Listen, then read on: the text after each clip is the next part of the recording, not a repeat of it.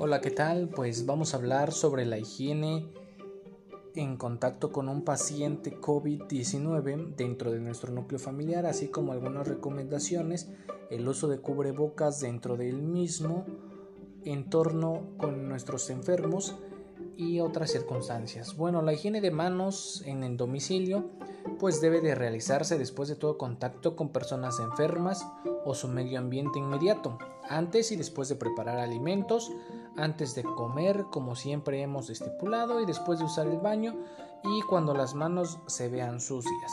Esto es porque el paciente debe realizar higiene de manos frecuentemente y lavarse con agua y jabón que haga espuma. De lo contrario, podemos sustituir esto basado en un alcohol gel en 60 y 80% de alcohol. Bueno, después de usar el baño se debe lavar con agua y jabón y el proceso, ojo con esto, debe durar entre 15 y 20 segundos. Bueno, cuando se usa jabón y agua es deseable que se usen toallas de papel desechables para secar las manos. Si no es esto posible, hay que utilizar una toalla de tela exclusiva para el enfermo y reemplazarlo cuando estén húmedas.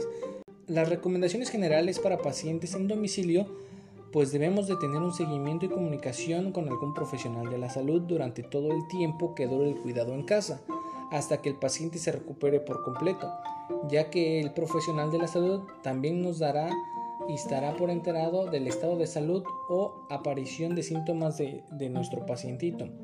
Vamos a hablar un poco de los cuidados del paciente en casa. Esto es muy importante ya que probablemente tengamos algún enfermito de COVID-19 en nuestra, en nuestra casa.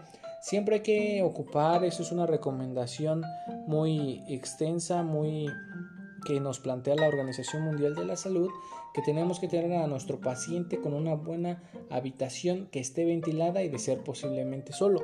Cuando esto no se da, que nuestro paciente no esté solo en la misma habitación y tengamos que estar con él, debemos de ocupar cubrebocas para nuestro paciente y tener por lo menos un metro de distancia entre la persona enferma, a no ser que se considere que es una madre que esté lactando.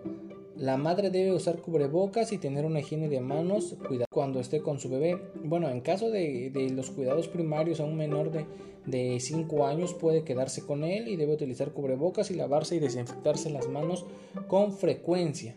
Se recomienda asimismo desinfectar frecuentemente las manos del menor de 5 años dado el contacto frecuente con mucosas.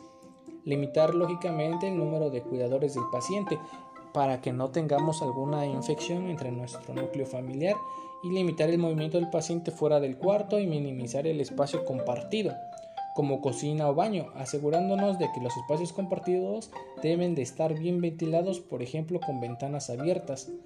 Abstenerse, esto, ojo, abstenerse de tocar boca, nariz y claro las mucosas del ojo. Evitar el contacto directo con líquidos corporales como pueden ser secreciones respiratorias o de boca, material fecal, orina u otros desechos generados por personas enfermas. Usar guantes desechables cuando pueda haber contacto con este y realizar higiene de manos antes y después de quitarse los guantes. Evitar otras formas de posible exposición a objetos contaminados de la persona enferma como lo es cepillo de dientes, cigarros, cubiertos, platos, bebidas, toallas o ropa de cama. Los cubiertos y platos deben lavarse con agua y jabón o detergente después de su uso y se pueden reutilizar. Debemos de limpiar y desinfectar cada vez al día las superficies tocadas con frecuencia por nuestro paciente como las mesas, la cabecera de la cama y otros muebles del dormitorio que estén en contacto con nuestro paciente. Hay que hacerlo con una solución de cloro diluido. Esto, ojo aquí, les vamos a pasar la, la receta con cloro comercial y va a ser una parte de cloro doméstico con 99 partes de agua. Vamos a hacer un video posteriormente explicando esto para que podamos desinfectar nuestro cuarto y nuestras superficies que tengan contacto con nuestro paciente.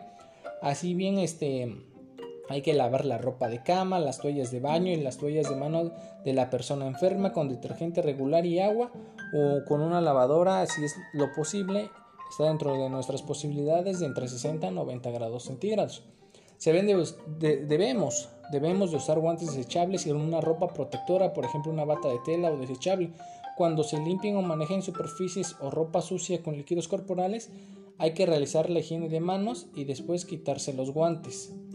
Las personas con síntomas deben permanecer en casa hasta que desaparezcan nuestros, los síntomas, señal de que se ha curado. Bueno, el uso de cubrebocas debemos de abstenernos de tocar los ojos, la boca y la nariz y el cuidador, en este caso la persona que está cuidando, debe de estar muy ajustado a la cara cuando esté en la misma habitación con la persona enferma.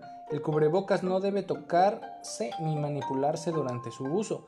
Si el cubrebocas se humedece y se ensucia con las secreciones, debemos de cambiarlo inmediatamente. Después de usarlo, desecharlo y realizar higiene de manos. ¿Qué es nuestra higiene respiratoria en cuidado con nuestros pacientes? Debemos llevar a cabo para todos nuestra etiqueta respiratoria, la que se ha venido manejando, especialmente por las personas enfermas todo el tiempo. Se refiere a cubrir la boca y la nariz durante durante el tos o el estornudo, usando cubrebocas, pañuelos o, el, o flexionando el codo.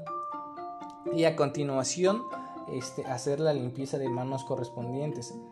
Claro, lógicamente desechar los materiales usados para cubrir la boca, nariz o limpiarlos apropiadamente para después de su uso. Por ejemplo, no sé, los lavar los pañuelos con agua y jabón.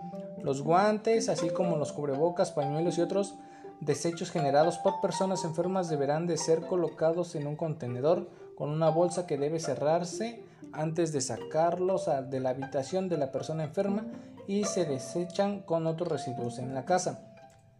Eso sería algunas recomendaciones para tener a un paciente familiar con COVID-19. Entonces vamos a estar posteando numerosas actividades que tengan que ver esto porque en nuestra fase, en la fase que nos encontramos, en la fase que se encuentra México, probablemente tengamos a nuestro enfermo de COVID-19 en nuestra familia y debemos de respetar también aunado a esto todas las indicaciones que la práctica médica se debe de hacer.